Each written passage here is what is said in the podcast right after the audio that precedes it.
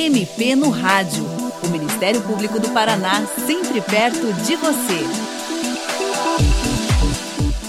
Na edição de hoje, o MP no Rádio trata da violência contra crianças e adolescentes. Vamos falar especialmente das diferenças entre as várias formas de violência praticadas contra crianças e adolescentes, situações que muitas vezes são até difíceis de identificar porque representam uma ameaça silenciosa. Segundo dados do Disque 100, que recebe esse tipo de denúncia, cerca de 81% dos casos de abuso são cometidos dentro das próprias casas das vítimas. Vamos saber o que diferencia negligência de abandono e o que caracteriza opressão contra crianças e adolescentes. Para falar sobre o assunto, o MP no Rádio recebe a promotora de justiça Caroline Bertolino Mesaroba, do Ministério Público do Paraná. Doutora Caroline, existem diferenças na lei entre os termos como maus tratos, abandono, negligência familiar?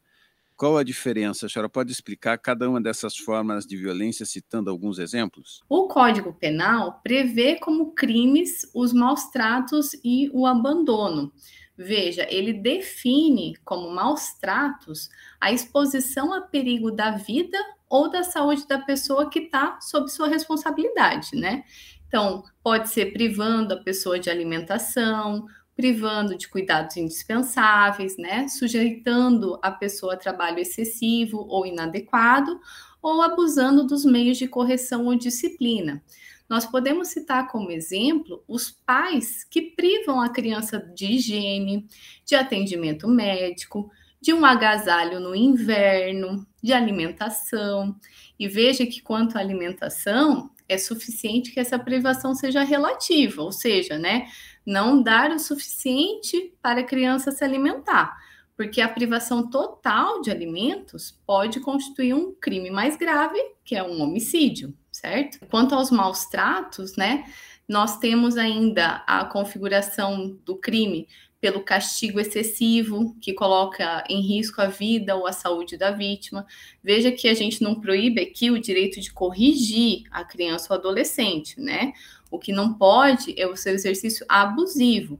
Então, o direito de correção, né, de chamar atenção, de castigo, deve ser sempre com moderação, sem aplicação de castigo físico ou de tratamento cruel ou degradante para a criança. A Lei 13.010 de 2014, que é a lei conhecida como Lei da Palmada, ou Lei do Menino Bernardo, né, que veio reforçar essa proibição. Continuando as diferenças, nós temos o abandono, né, que também é conceituado no Código Penal. E ele prevê como crime o abandono de pessoa que está sob sua responsabilidade e que, por qualquer motivo, é incapaz de se defender dos riscos. Um exemplo comum é os pais que saem à noite, né, ou à tarde, né, uma festa e deixam seus filhos de pouca idade sozinhos e eles não conseguem ali, né, se defender de qualquer risco que pode acontecer.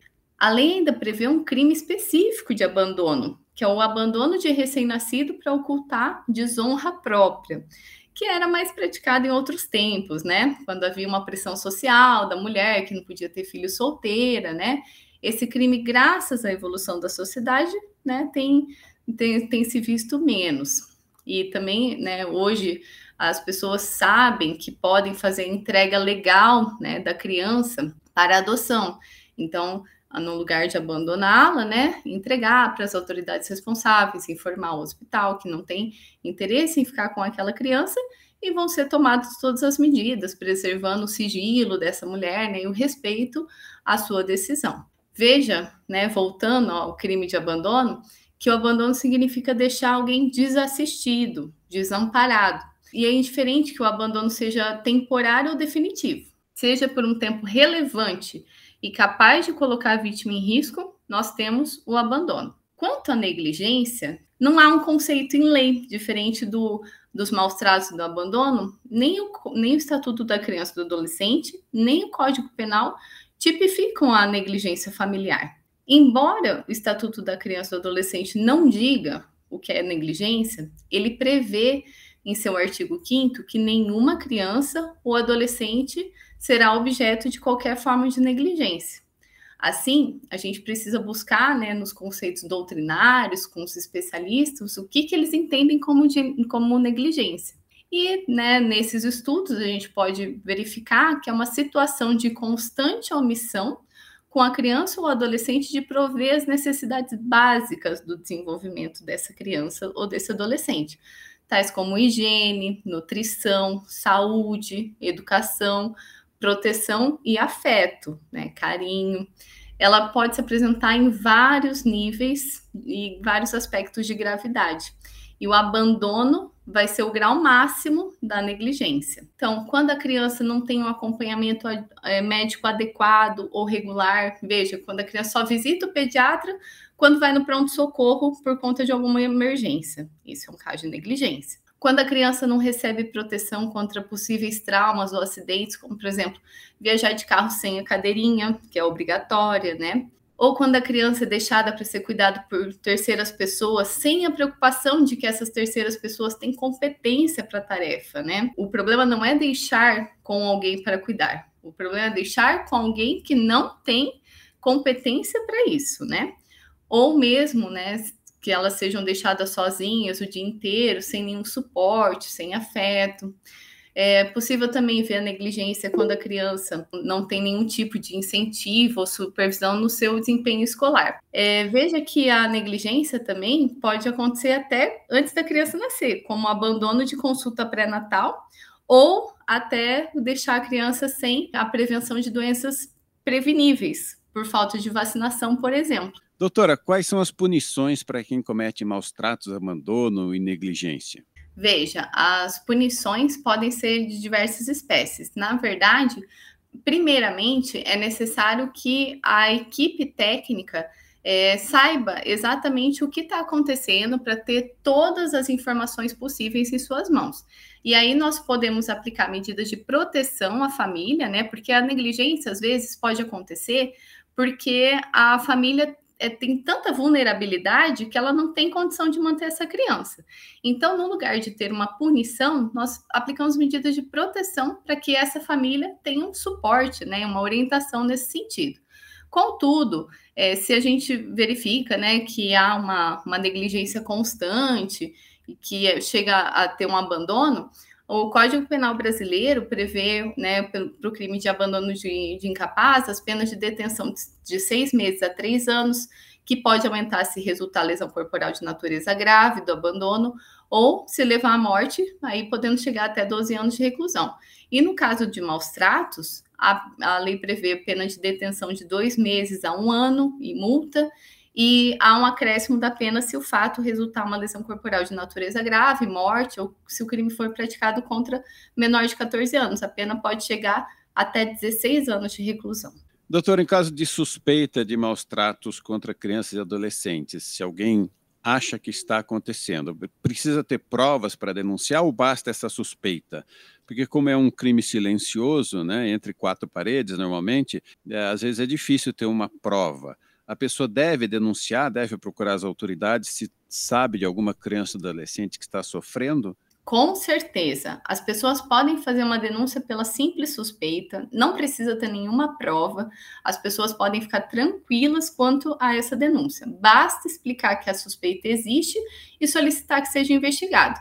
Veja, inclusive, se a pessoa não quiser se identificar, ela pode realizar uma denúncia anônima pelo Disque Denúncia ou pelo Disque 100, que é um serviço que recebe e encaminha denúncia de violação aos direitos humanos, né, relacionados a diversos grupos, incluindo crianças e adolescentes. Quais são esses canais que podem ser buscados para a pessoa noticiar casos de violência contra crianças e adolescentes? O que, a pessoa deve procurar primeiro? Quais todas as instâncias possíveis? Isso vai variar de acordo com a situação, não há uma ordem de prioridade, né? E é preciso verificar qual tipo de atendimento necessário. Por exemplo, se um crime foi praticado, o ideal é ir diretamente para a polícia, registrar um boletim de ocorrência, né?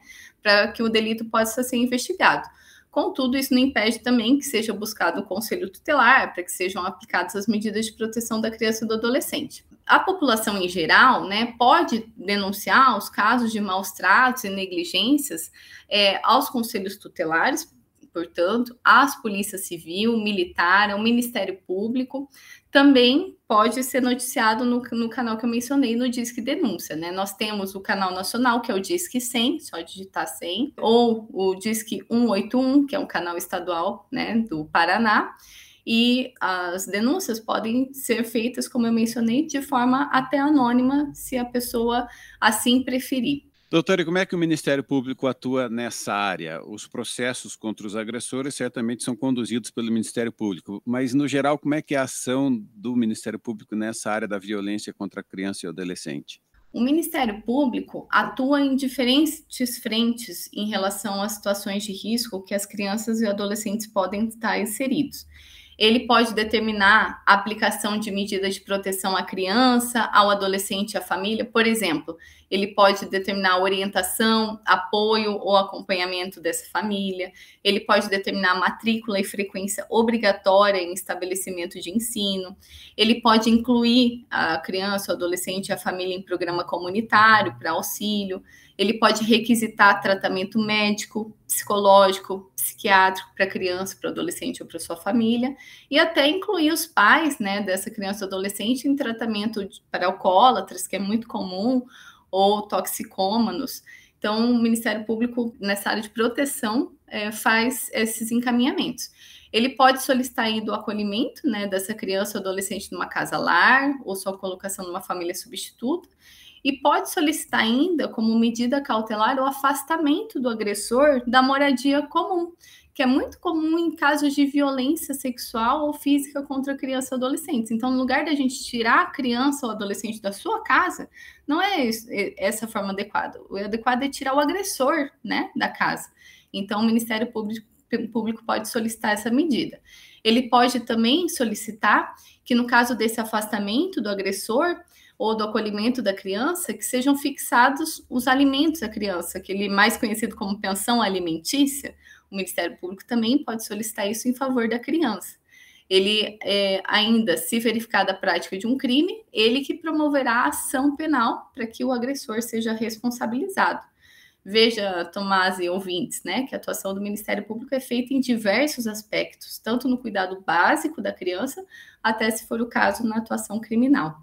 Perfeito. Doutora Caroline, muito grato pela sua participação no programa de hoje. E você, ouvinte, também pode participar do MP no Rádio.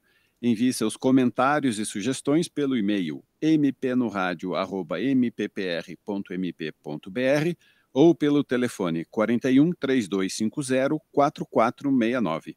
O programa desta semana teve produção de Júlia Duda e Luísa Mainardes, edição de Patrícia Ribas e apresentação de Tomás Barreiros.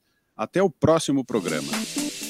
Você ouviu MP no Rádio, uma produção da Assessoria de Comunicação do Ministério Público do Paraná.